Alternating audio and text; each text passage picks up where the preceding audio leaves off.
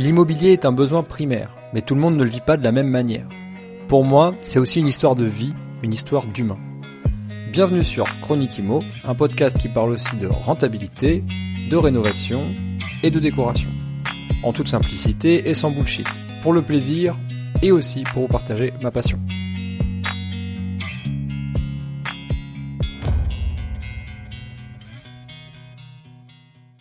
Salut à toi, bienvenue sur Chronique Imo, un épisode consacré à l'achat d'immeubles avec surface commerciale inclus. Je pense que c'est un sujet qui peut euh, qui peut intéresser les personnes qui se sont déjà positionnées ou qui veulent se positionner sur un immeuble de rapport. Et des fois, on a la, la on a l'opportunité d'avoir un immeuble avec des lots d'habitation et inclus, il y a euh, de temps en temps, tu sais, au rez-de-chaussée, un espace commercial. Donc, qu'est-ce que c'est que que ça? Quand on va, on va discuter de de comment l'exploiter, de quel est l'impact sur la fiscalité, quel est l'avantage ou le désavantage, puisqu'il y en a hein, évidemment, à avoir des surfaces euh, à exploiter, donc du coup avec une destination différente. Donc la destination, c'est ce que l'urbanisme a décidé d'attribuer au lot en question. Euh, on va voir est-ce qu'on a le droit aussi de changer euh, la destination. On va voir ce qui est possible de faire et de ne pas faire. Je pense que c'est un un épisode qui va pouvoir euh, te, plaire, surtout si tu, tu penses à te positionner sur des immeubles de rapport. Alors déjà, est-ce qu'on a envie de se positionner sur un immeuble où il y a un local commercial? Je sais que ça peut faire peur de prime abord, surtout si on connaît pas la, la le régime fiscal et, et, à qui on va pouvoir le louer ou s'il est déjà loué, est-ce que c'est intéressant de l'acheter déjà loué? Et du coup, on navigue un petit peu vers une inconnue. Donc déjà, il y a une chose qui est importante de dire avant de, de, se positionner, c'est quand même est-ce qu'on achète en nom propre ou est-ce qu'on achète en SCI Tu sais que les immeubles souvent c'est des c'est des investissements immobiliers qui se prêtent beaucoup à l'achat via euh, le système de la SCI. Mais euh, tu vois, moi par exemple, à titre personnel, j'en ai en nom propre des, euh, des immeubles. Et c'est pas du tout problématique, au contraire. Donc tu peux exploiter un bien, un, un, local commercial, même si tu as acheté en nom propre, il y a aucun problème avec ça. moi, c'est mon cas. Donc il y a plein de raisons pour avoir envie d'acheter un, un immeuble et, avec une surface commerciale incluse, euh, notamment le fait de se diversifier. Donc tu vois, le simple fait de se diversifier, c'est déjà une très bonne raison. Euh, dans le sens où tu imagines un immeuble où au-dessus il y a des lots d'habitation, donc tu les mets en meublé, tu les exploites en LMNP par exemple si t'es si euh, si t'as acheté en nom propre, et pour le local commercial, eh ben, exemple, si tu as besoin toi d'un local pour ta société, si tu es un entrepreneur ou que tu veux monter une entreprise et que tu veux la domiciler à cet endroit-là, bah, c'est génial parce que tu vas pouvoir euh, tu vas pouvoir bénéficier de certaines niches fiscales. Euh, alors, il y a un truc qui est intéressant de dire quand même, c'est que en immobilier, c'est simple, soit tu gagnes pendant euh, que tu possèdes l'immobilier, soit tu gagnes à la fin.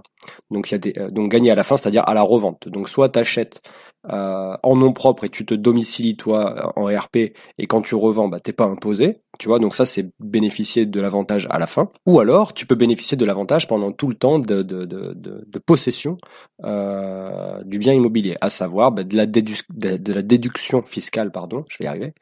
Euh, voilà, donc euh, tout, tout, ce qui est, tout ce qui est déductible des impôts, par exemple, pour ton entreprise ou pour toi-même.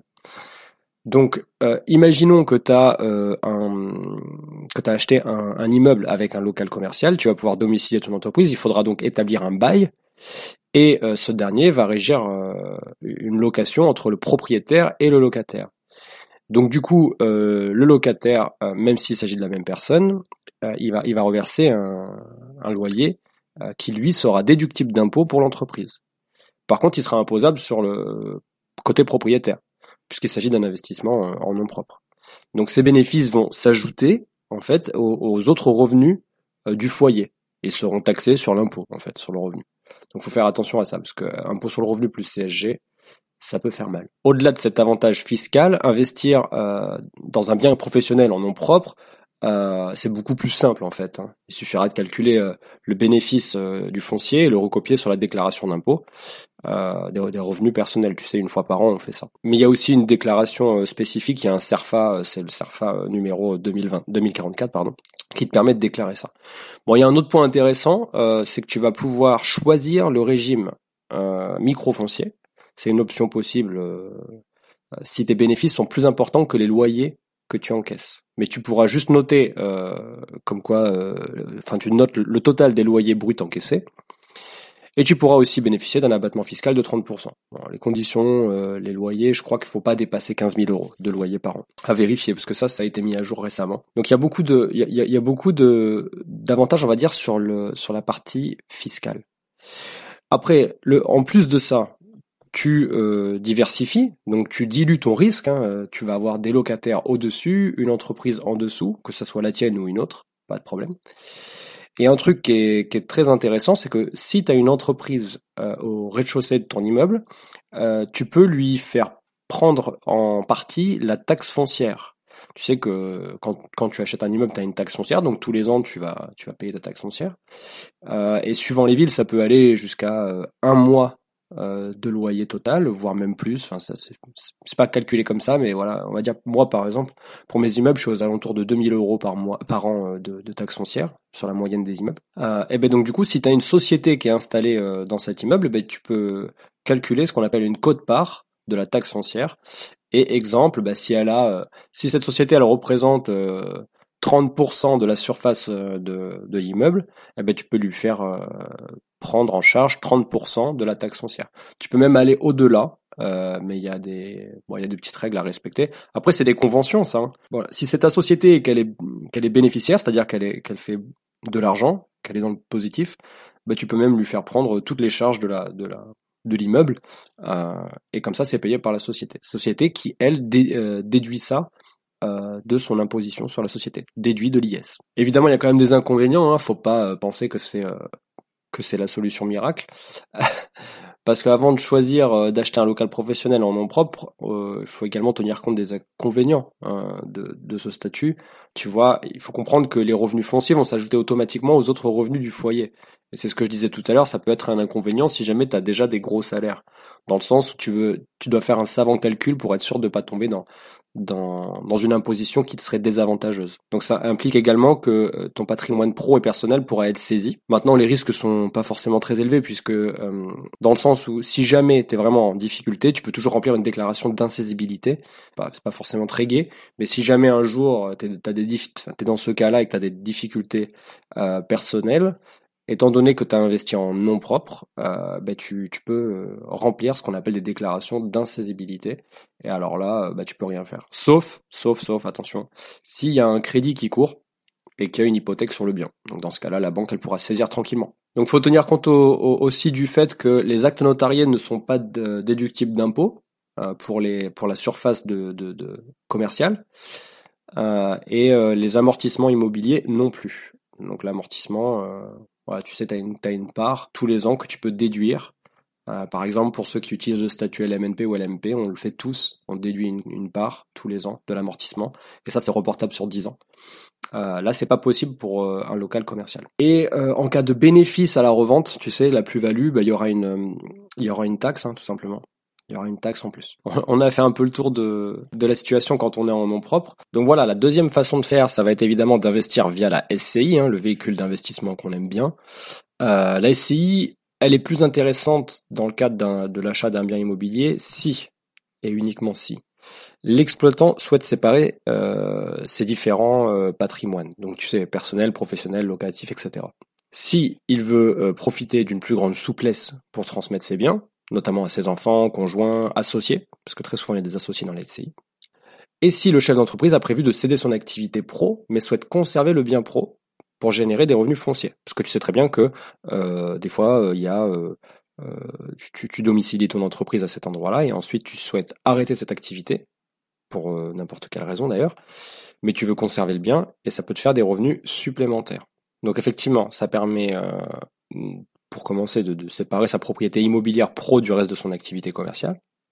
Donc c'est bien, c'est ce que je disais tout à l'heure, c'est exactement la même chose qu'en nom propre au final. Hein. Donc tu verses un loyer à toi-même euh, via euh, ton véhicule entreprise qui verse un loyer à ton véhicule SCI.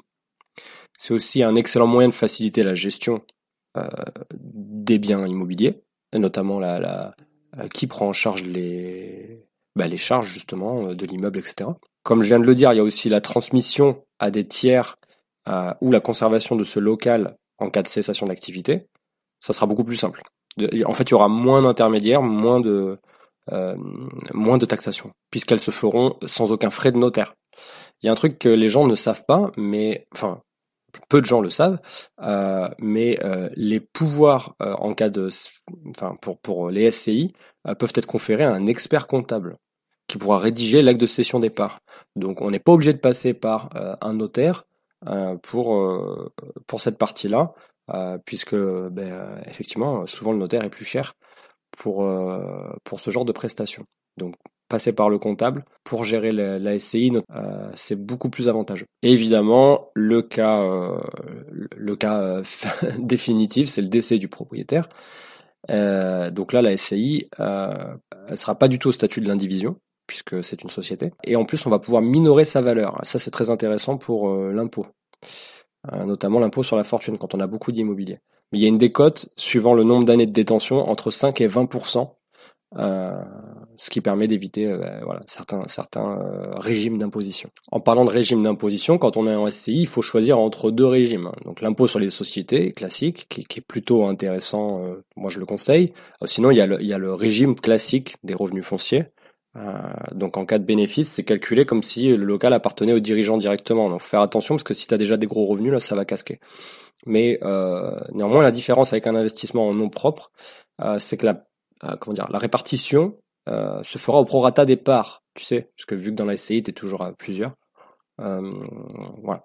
Bon, moi, je conseille quand même le, régime à l'IS. Donc, contrairement aux revenus locatifs en nom propre, les bénéfices dégagés de la SCI sont déclarés via une déclaration spécifique. Hein. C'est un, un CERFA 2072S qu'il faut remplir. Si je devais donner les inconvénients de la détention à SCI, ça serait surtout la non-déductibilité des frais d'acquisition et de l'amortissement comptable. Ça, je te l'avais déjà expliqué tout à l'heure mais aussi l'imposition sur la plus-value. Voilà, donc euh, ça, va surtout dépendre du nombre d'années de détention de, de, la SCI euh, du bien immobilier.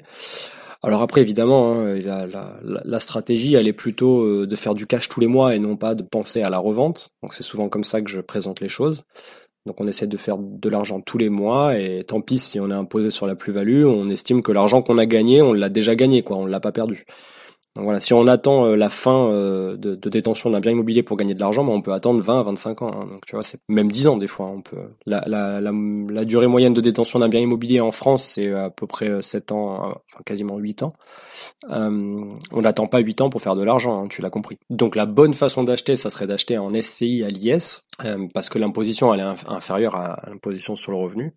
et puis aussi parce que les revenus locatifs et les charges sociales sont déductibles des impôts. Il est aussi possible de réduire son résultat fiscal en incluant les amortissements. Par contre, attention, si tu inclus les amortissements, ben, ça va venir augmenter l'assiette euh, de la plus-value, de, l'assiette fiscale sur la plus-value en cas de revente. Et les bénéfices non distribués par les SCI ne sont pas taxés au nom des associés. Donc ça, c'est génial parce que du coup, euh, si à la fin de l'année, ta SCI, ben, il reste, admettons, euh, je sais pas moi, 20 000 euros sur le compte, une fois les charges déduites. Donc il reste 20 000 euros, faut les distribuer euh, bah, si tu les distribues pas, bah, t'es pas imposé. Donc s'il reste 20 000 euros et qu'ils sont pas envoyés au titre des dividendes sur les comptes des associés, euh, bah, c'est pas euh, c'est pas taxé. Donc ça c'est la c'est la beauté de la chose. Évidemment, on entend de plus en plus parler du système de la holding, donc ça c'est aussi un, un bénéfice intéressant. C'est-à-dire que si en fait les bénéfices sont réinjectés dans une holding personnelle, euh, ben là on va avoir une imposition qui peut être euh, de l'ordre de 5 jusqu'à 1%, enfin ça va dépendre de, la convention qui a été mise en place, mais on n'est quasiment pas taxé. Bon, ça évidemment c'est pour les, profils un petit peu plus euh, expérimentés qui auront déjà prévu ça au préalable. Faut solliciter un expert comptable, mais tout est jouable. Une petite aparté quand même sur le changement de destination, ça ça peut être quelque chose de très intéressant aussi par rapport à, un local commercial qu'on aimerait changer. Euh, et le faire passer, le faire basculer sur une destination de local, euh, enfin de pardon, de, de, l'eau d'habitation. Euh, donc la bonne façon de faire, c'est au préalable de se comment dire, de se rapprocher de, de l'urbanisme de ta commune et de demander tout simplement si tu as le droit hein, de changer la destination. au préalable, je préfère quand même préciser que c'est pas parce que les gens travaillent à l'urbanisme qu'ils ont la notion. Donc, vaut mieux se référer au PLU, donc le plan local d'urbanisme. Toutes les communes ont, ça, donc tu te rapproches de, ce document et tu regardes suivant le zonage et euh, où se trouve euh, l'endroit. Donc, des fois, c'est précisé euh, que c'est possible. Et ensuite, ça passe en commission auprès de donc voilà de l'urbanisme qui se réunit normalement plusieurs fois par mois pour valider ou non des, des demandes de changement de destination. Souvent, quand c'est dans le sens local commercial qui passe en habitation, c'est validé si jamais la commune a besoin de logement.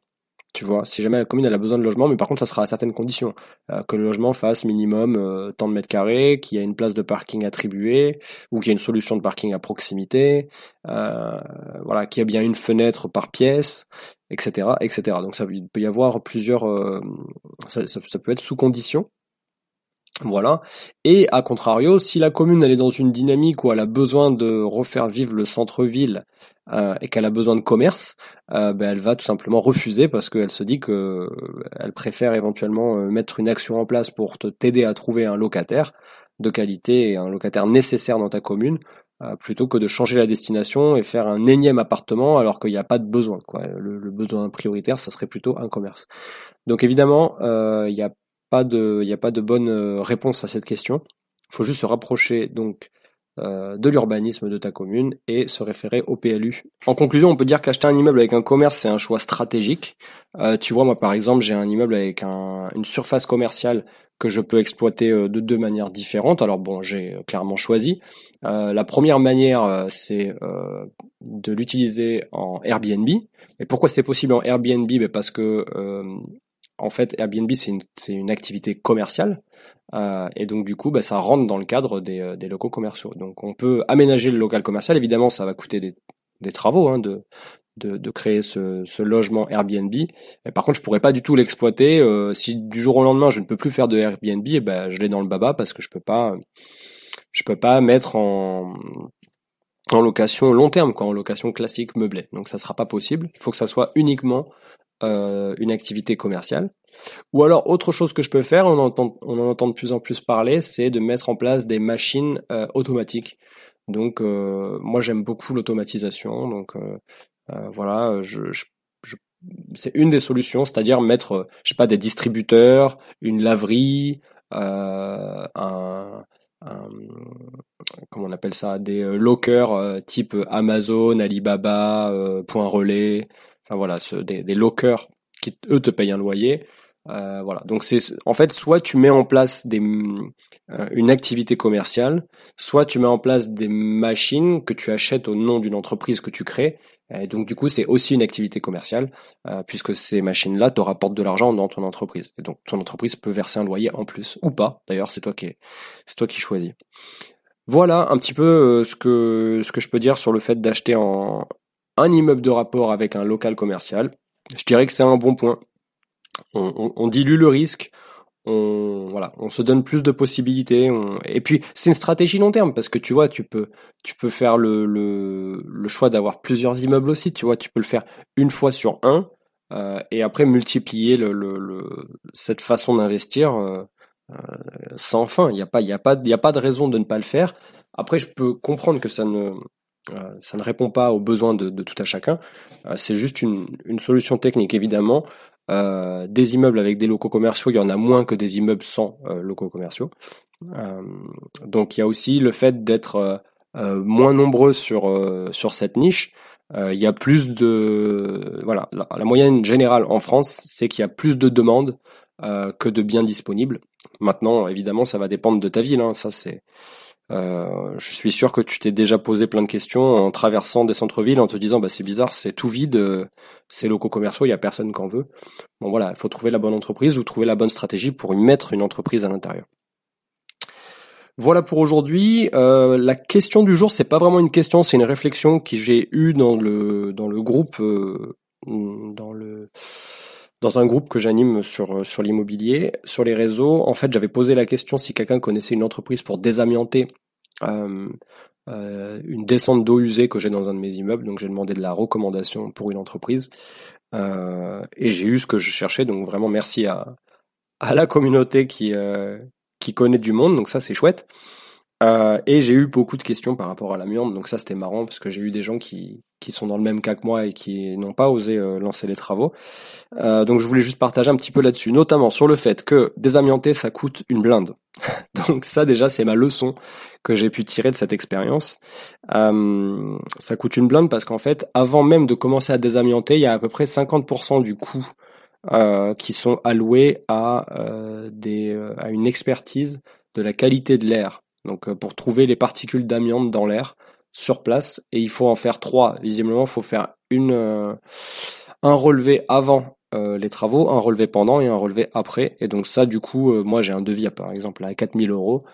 en fait, il y a que il y a que 1800 euros de, on va dire vraiment de main d'œuvre par rapport de main d'œuvre et de matériel par rapport à mon besoin. Et tout le reste, bah, c'est un c'est un, laboratoire indépendant qui doit venir euh, faire des relevés de la qualité de l'air.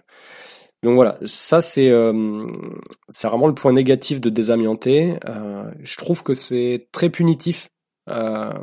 donc il y a peut-être un débat là-dessus à, à activer et à animer parce que les gens comme moi qui veulent vraiment améliorer l'habitat, qui veulent changer ces matériaux polluants, euh, et dangereux pour la santé euh, bah, se retrouvent punis euh, par des choix qui ont été faits ultérieurement par des personnes qui clairement n'en avaient rien à faire.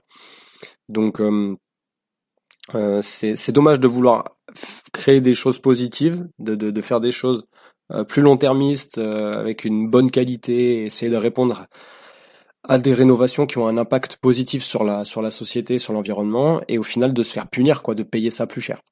Euh, surtout que c'est, encore une fois, c'est pas par rapport à la dangerosité, ni par rapport aux matériaux, puisque c'est pas l'entreprise qui va euh, intervenir qui, euh, qui coûte cher. C'est vraiment juste de faire des relevés de.